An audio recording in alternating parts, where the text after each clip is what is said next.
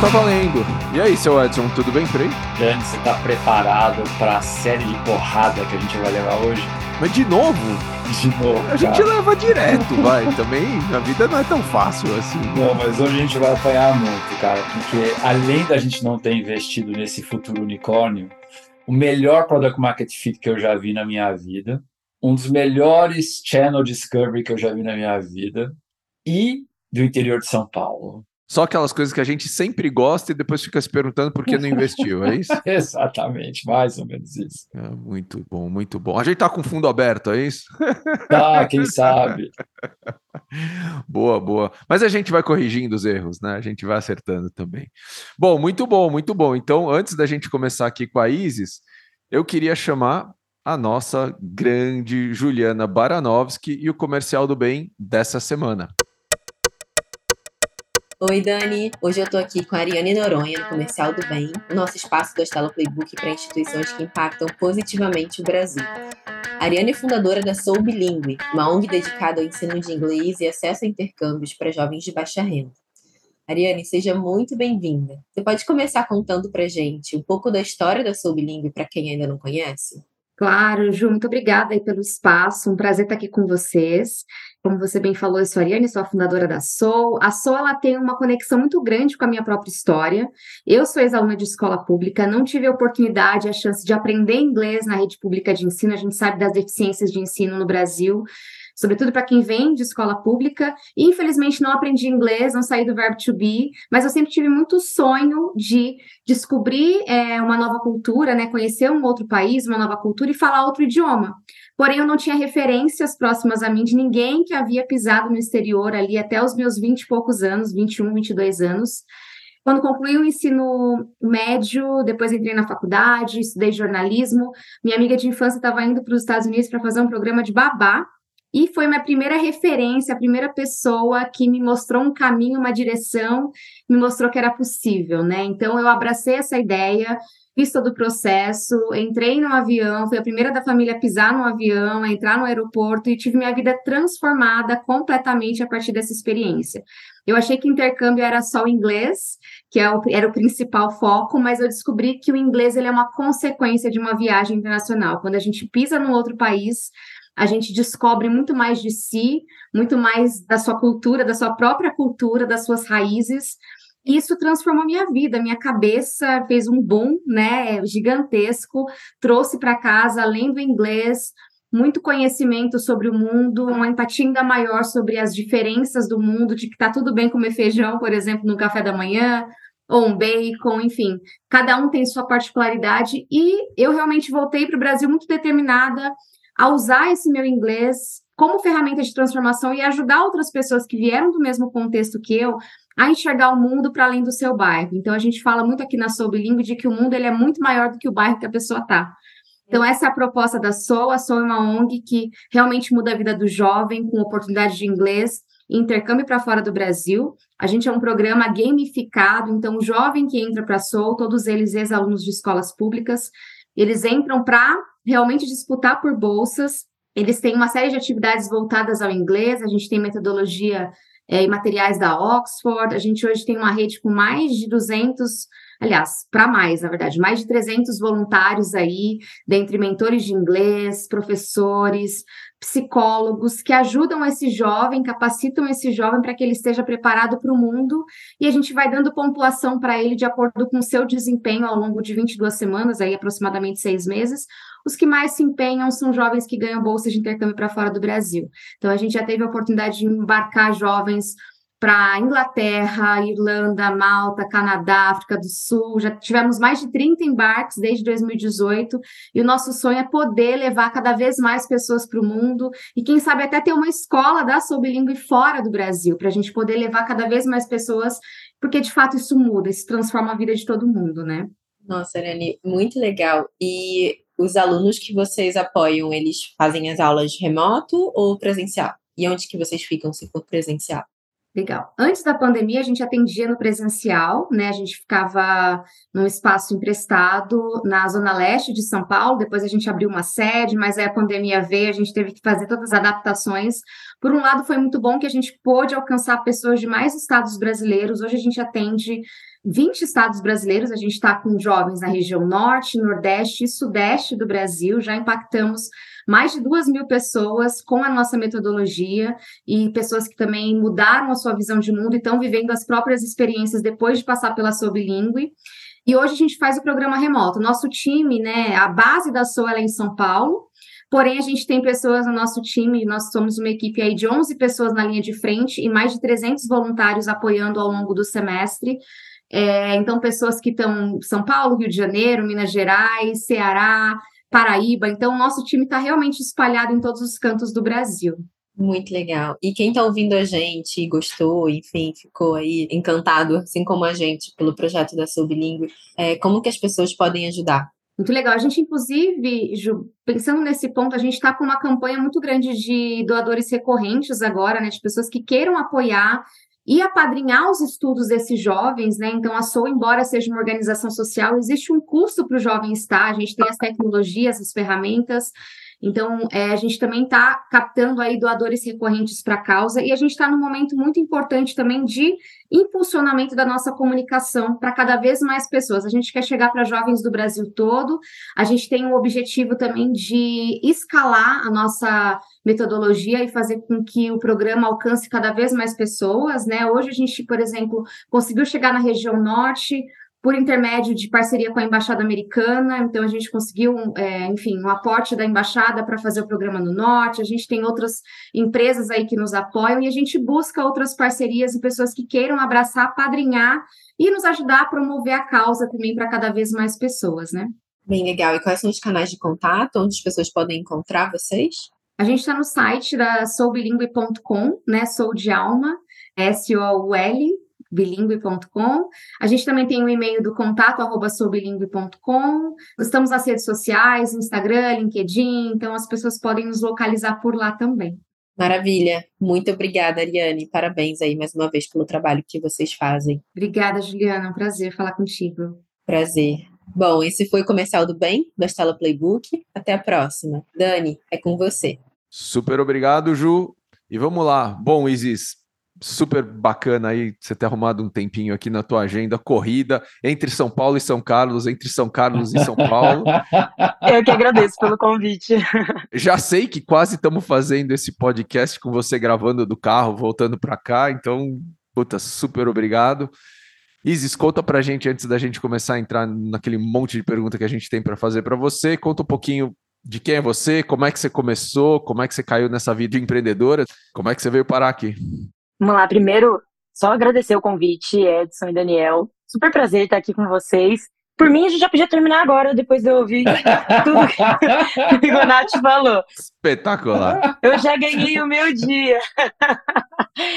Mas obrigada. E assim, a gente já teve vários contatos também, inclusive para se tornar empreendedor Endeavor. E acredite, os seus feedbacks foram bem capturados pela gente e a gente executou muita coisa que você falou. Então tem um mérito, devolvendo mérito aí para você de muito que você falou durante a nossa jornada. Bom, eu sou a Isis, eu sou uma das fundadoras e co-CEO da Arquivei. A Arquivei é uma empresa curiosa em vários sentidos. O principal é porque lida com nota fiscal, o assunto mais chato que existe no Brasil, o assunto menos querido por todo mundo, ninguém quer ouvir falar de nota fiscal, só associa com coisa negativa. A gente quer o dinheiro, mas não quer emitir, né? Exatamente. Ele não quer emitir, não quer lidar com a nota. Nota geralmente é sinônimo de problema, né? Qualquer coisa que você fala de nota, até para pessoa física, imagina para empresa, tem muito mais. Então, primeiro que é uma empresa de tecnologia que tem um propósito de transformar a burocracia em cima da nota fiscal em oportunidade, mas as curiosidades não acabam aí. A gente também está em São Carlos, a gente não está na capital. Hoje em dia eu já tenho muito feliz, inclusive, de ver outras empresas que estão em interior e em outros lugares espalhados pelo Brasil. Mas há 10 anos atrás era muito mais difícil ver, então fico muito feliz de onde a gente chegou também. E uma outra coisa é a pluralidade do nosso time, tem bastante coisa interessante ali. Falando sobre mim, eu sou engenheira de produção, de formação. Eu fiquei brevemente no Sebrae por dois anos, depois de duas tentativas super frustradas de empreendedorismo, foram bem frustradas mesmo, tá? Foram tentativas que acabaram e morreram muito rápido, é, duas seguidas. Depois que eu estava no Sebrae, no segundo ano, o Christian me contou a ideia da Arquivei, os problemas que ele passava na empresa que ele estava trabalhando, de acesso à nota, de gestão, de como captura a inteligência dessa nota. Ele já estava com uma estrutura, tinha uma empresa de tecnologia já desenvolvendo o produto Arquivei, e ele me chamou para validar isso com meus clientes no Sebrae. Foi aí que eu me tornei uma das fundadoras da Arquivei. O time fundador nasceu nesse momento, então a equipe que estava desenvolvendo o Arquivei, eu que estava ali ajudando a validar, foi um momento que eu fiquei super apaixonada pelo impacto que a gente podia ter. Ser sincero, eu não conhecia nada de nota fiscal, não é muito, eu não conhecia absolutamente nada. Mas quando eu consegui validar isso com as empresas que eu atendia no Sebrae e via a dor deles, eu, eu me apaixonei muito pela reação. Então, foi aí que me tornei uma das fundadoras. Hoje Arquivei, atualizando alguns números aqui, em breve a gente tem que atualizar no nosso site também. A gente está com mais de 120 mil CNPJs clientes, mais de 13% das notas do Brasil passam todos os meses pela Arquivei. E a gente ainda tem uma jornada muito grande de entrega de produto, de impactar mais as empresas, desde compra a pagamento, por meio da nota fiscal, né? Conectando sistemas, pessoas, departamentos e empresas, por meio dessa coisa única que está no caminho de todos aí, que é a nota fiscal. É isso, eu falo bastante, já vou avisando, podem me cortar. que bom. Mas tem duas coisas que sempre me chamaram muita atenção na história de vocês e particularmente na tua contribuição aí com o que vocês fizeram até agora, que é justamente essa tua experiência com o Sebrae e a tua formação de engenharia de produção, né? Quando eu vejo você descrevendo como que você fez product discovery e como que você fez o channel discovery, como que você construiu a máquina de vendas, quase que eu passa na minha cabeça o livro do Goldthread, né? É, a meta, que é só alguém que faz engenharia de produção que consegue pensar nisso. Conta pra gente como é que foi um estar tá no Sebrae, validar a ideia do produto do problema e chegar na construção da máquina de venda. Falo. Vou falar uma coisa que acho que os engenheiros de produção que estiverem ouvindo podem querer me matar, tá? Mas tem uma característica é, interessante sobre engenharia de produção que é muito generalista. Não tem um conhecimento profundo de alguma coisa. Então, é a engenharia que sofre muito bullying dentro da faculdade, dentro de todas as engenharias, e não é de todo errado. É o dentista dos engenheiros. É o dentista né? dos engenheiros. e não é de um todo errado, porque realmente é generalista mesmo não é tão profundo em todas as possíveis especialidades que tenham da, dentro da engenharia, mas o próprio Sebrae também tem essa característica de ser generalista, então o Sebrae apoia a pequena empresa de uma forma bem generalista, não é super específico, então é um pouco de tudo o que as pequenas empresas precisam. Então acho que esses dois combos me ajudaram muito no começo do Arquivei. Então é uma coisa que muitas vezes é visto como negativa na engenharia de produção, mas foi muito positivo, para esse começo, de conseguir diagnosticar as coisas. Não necessariamente o engenheiro de produção, e agora falando de mim, no começo da Arquivei, eu conseguia resolver todos os problemas que eu via, mas eu tinha facilidade de correr para todos os lados, ou de testar uma coisa, ou de entender quais são os processos, e inclusive para pedir ajuda, inclusive para chegar para alguém e falar como que resolve isso. Então, até você tinha falado sobre o nosso product fit ali, uma coisa, não tinha muita regra, eu fui muito na base do conhecimento que eu tinha tanto na graduação quanto experiência no Sebrae, mas o que eu sabia era, cara, a gente tem que ser escalável, tem que ser de fácil uso. Eu preciso entender quais são as minhas barreiras. Então, tudo partiu daí. Então, até acompanhar os nossos clientes ver nossos clientes beta testers, né? Nem eram clientes naquela época, mas acompanhar, ver como que eles usavam, é, entender caminhos que eles faziam que eram mais longos, como que a gente podia encurtar, como que a gente traz eles por mensagem, não necessariamente com esforço de vendas. Então, a gente foi trazendo vários elementos de otimização de processo no começo da Arquivei que facilitou. É estranho falar, mas acho que até a, a falta do conhecimento específico facilitou muito o nosso início dentro da Arquivei. E quais foram os primeiros gargalos assim que você resolveu, que você percebe que foram fundamentais na jornada e na escalabilidade do que vocês estão fazendo? Nossa, teve um tão básico, mas eu vou falar. a primeira tela da Arquivei, o primeiro layout que a gente tinha, gente falou, não, o Arquivei tem que ser bonito, tem que ser uma plataforma bem bonita, então vamos colocar desenhinhos, todos os desenhos bonitos e tal. Quando eu acompanhava os clientes usando, eles não tinham ideia do que aqueles desenhos significavam, não tinha nome, tinha só desenho. Aí eu me vi fazendo um tutorial de uso da Arquivei, explicando o desenho, aperta aquilo do lado da setinha invertida, da impressorinha e sei lá o quê. Esse foi o primeiro aprendizado que eu vi acompanhando o uso. A gente precisa colocar nome.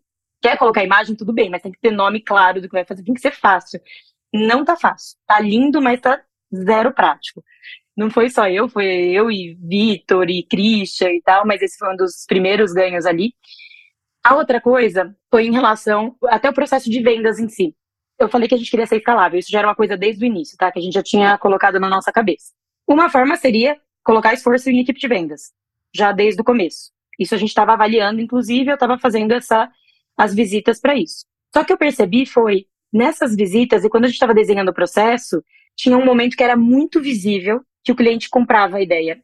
É o aha moment hoje, mas que a gente não sabia, né? Mas tinha um momento que brilhava o olho que eu percebia no pessoal de acompanhar ali, falar, cara, a gente precisa levar a galera para esse momento. É fácil pelo produto, daí junta com a primeira parte que eu falei das imagenzinhas, dos botões.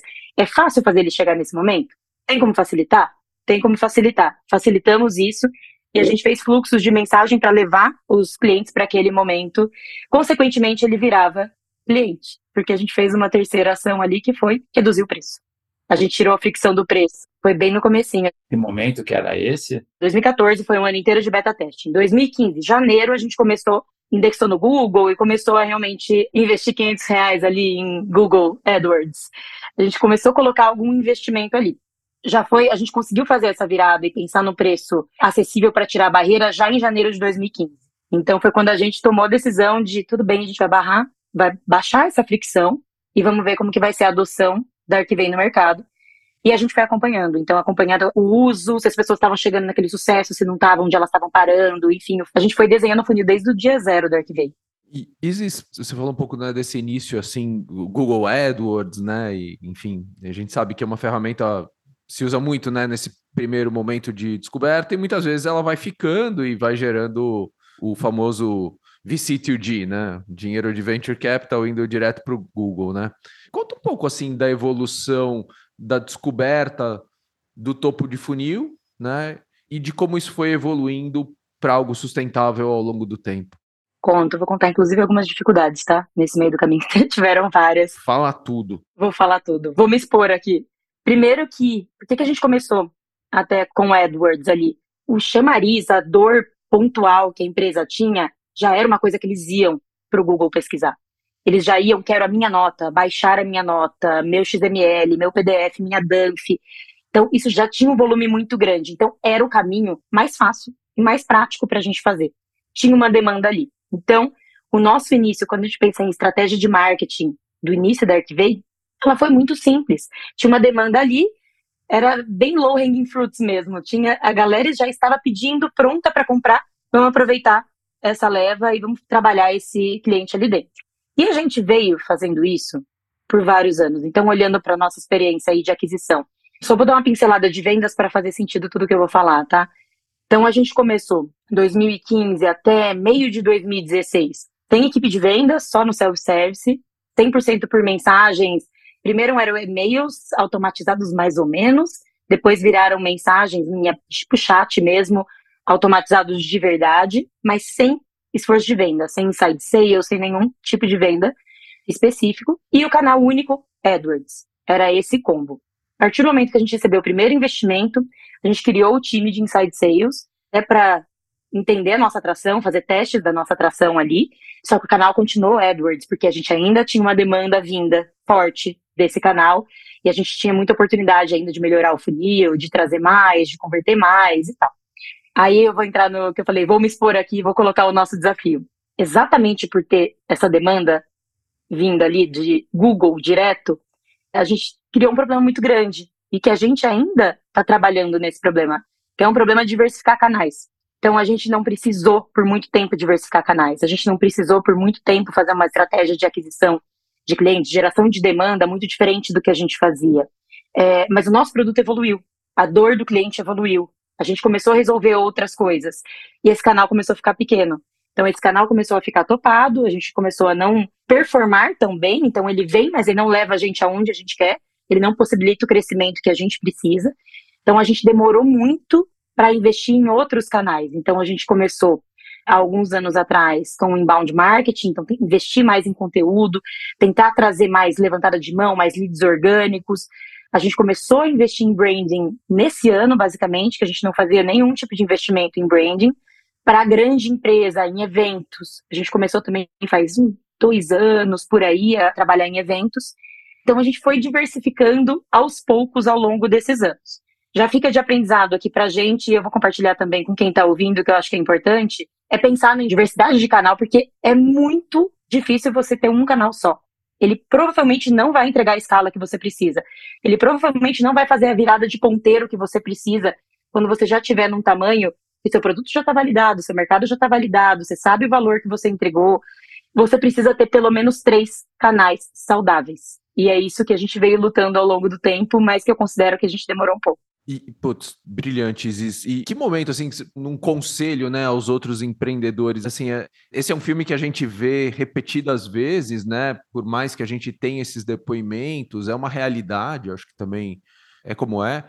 Mas qual é o momento, assim, que você aconselha para os empreendedores para eles começarem essa diversificação de canal, né? Porque o início é complicado, né? Ele está tendo resultado ali, ele ainda é pequeno, né, para ser afetado pelo algoritmo do, da mídia de performance. Então, assim, que momento você acha que é crucial esse início da diversificação? O que eu tenho certeza é que não é logo no início, tá? Eu acho que a gente se perde muitas vezes tentando fazer o by the book que a gente leu em todos os livros e dicas de empreendedorismo, crie seu SaaS e tal e que não vai sair do lugar porque você não executou. Eu acho que você precisa de experiência, você precisa ter minimamente métricas de eficiência daquele canal que você acabou de começar. Então, eu gosto de amadurecer aquele canal, entender qual a eficiência que ele traz. Você entendeu se ele está eficiente? Tá. Você conseguiu escalar ele? Consegui.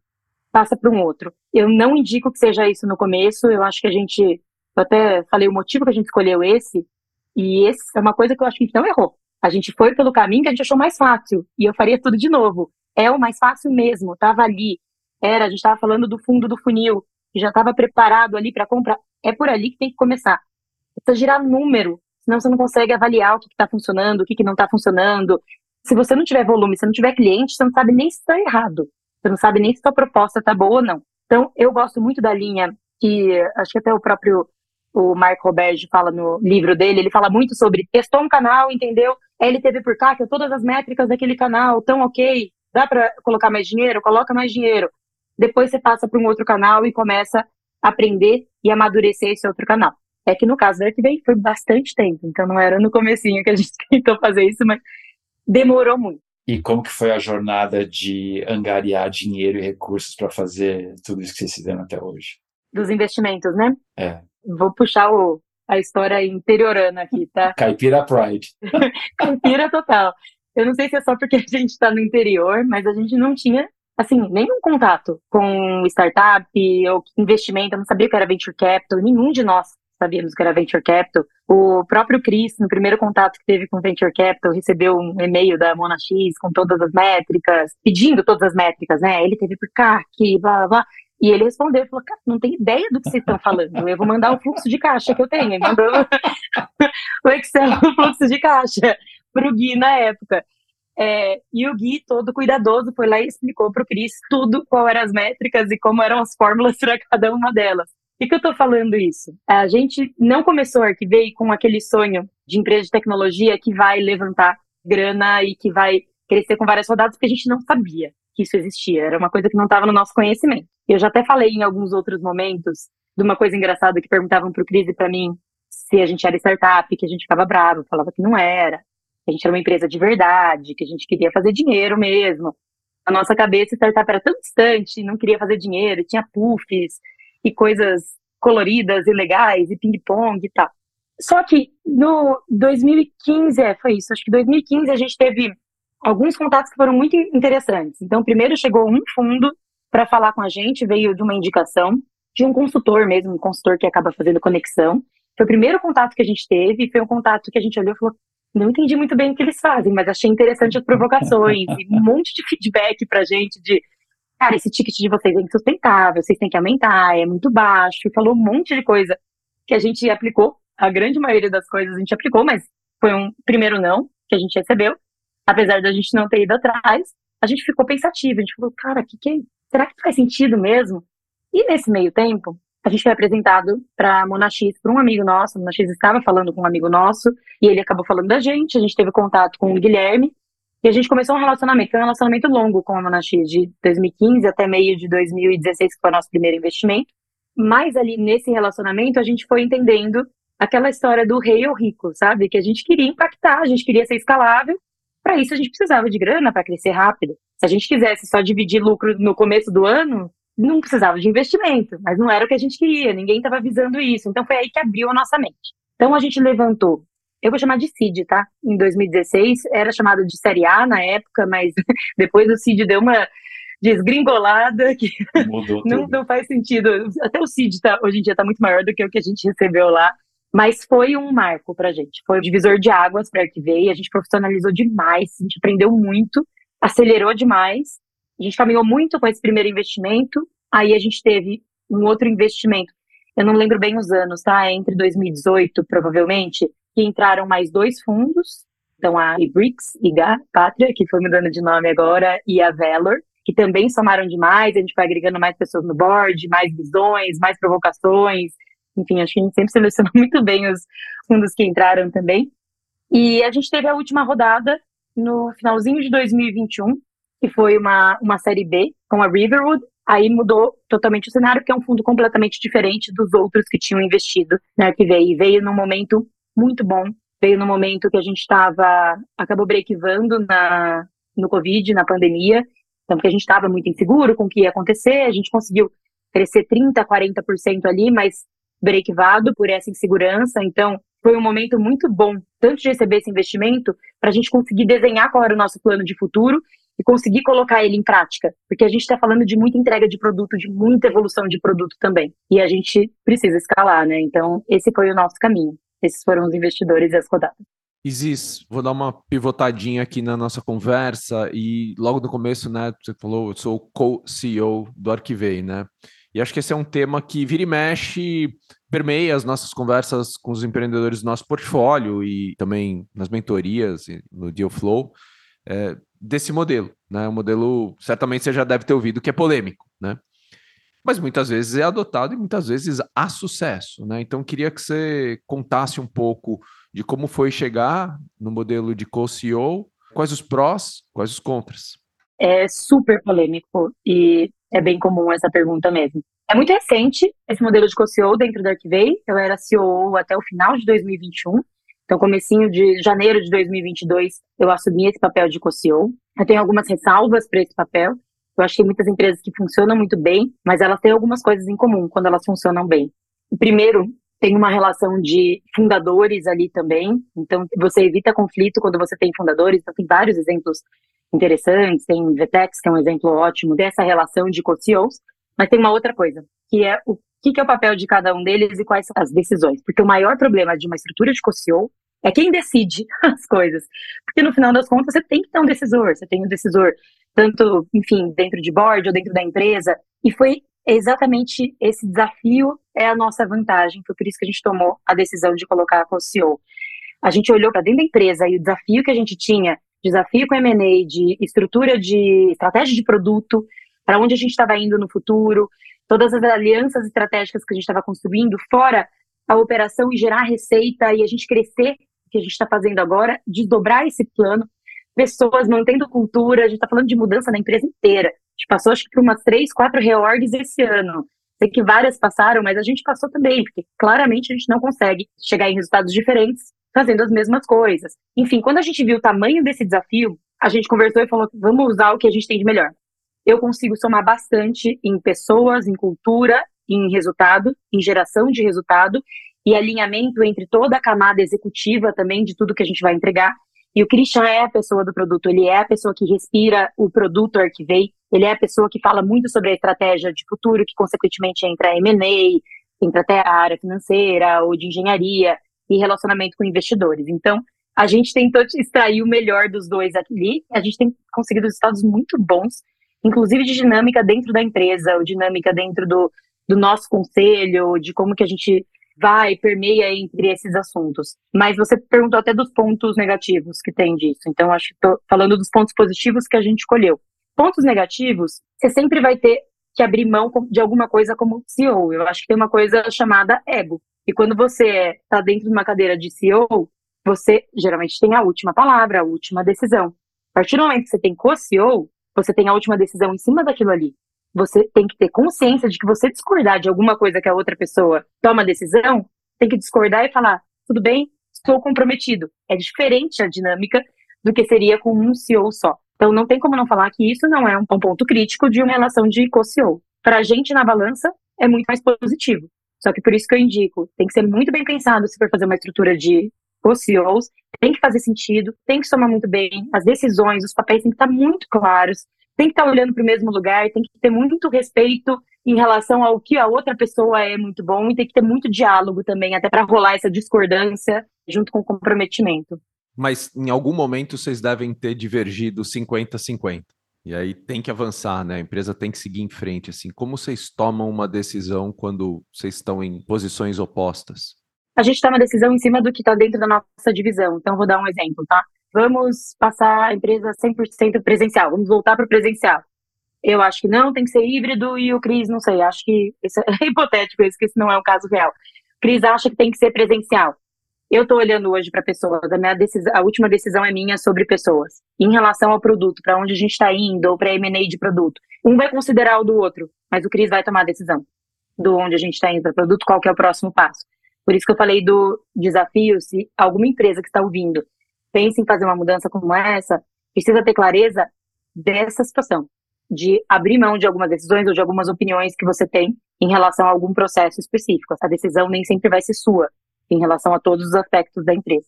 E vocês buscam algum trabalho deliberado de desenvolvimento da relação? Falando aqui um pouquinho do nosso lado, né, e trazendo a nossa vulnerabilidade aqui para a pauta. É um assunto que a gente procura cuidar já com bastante carinho há uns sete anos, né? A gente já fez terapia de sócios, comunicação não violenta, a gente está sempre buscando alternativas assim para ajudar a gente a sair dessa posição do ego, né? A gente passa por vários momentos de quase ruptura é, vocês têm uma busca deliberada por essa conversa, por esse desenvolvimento da relação?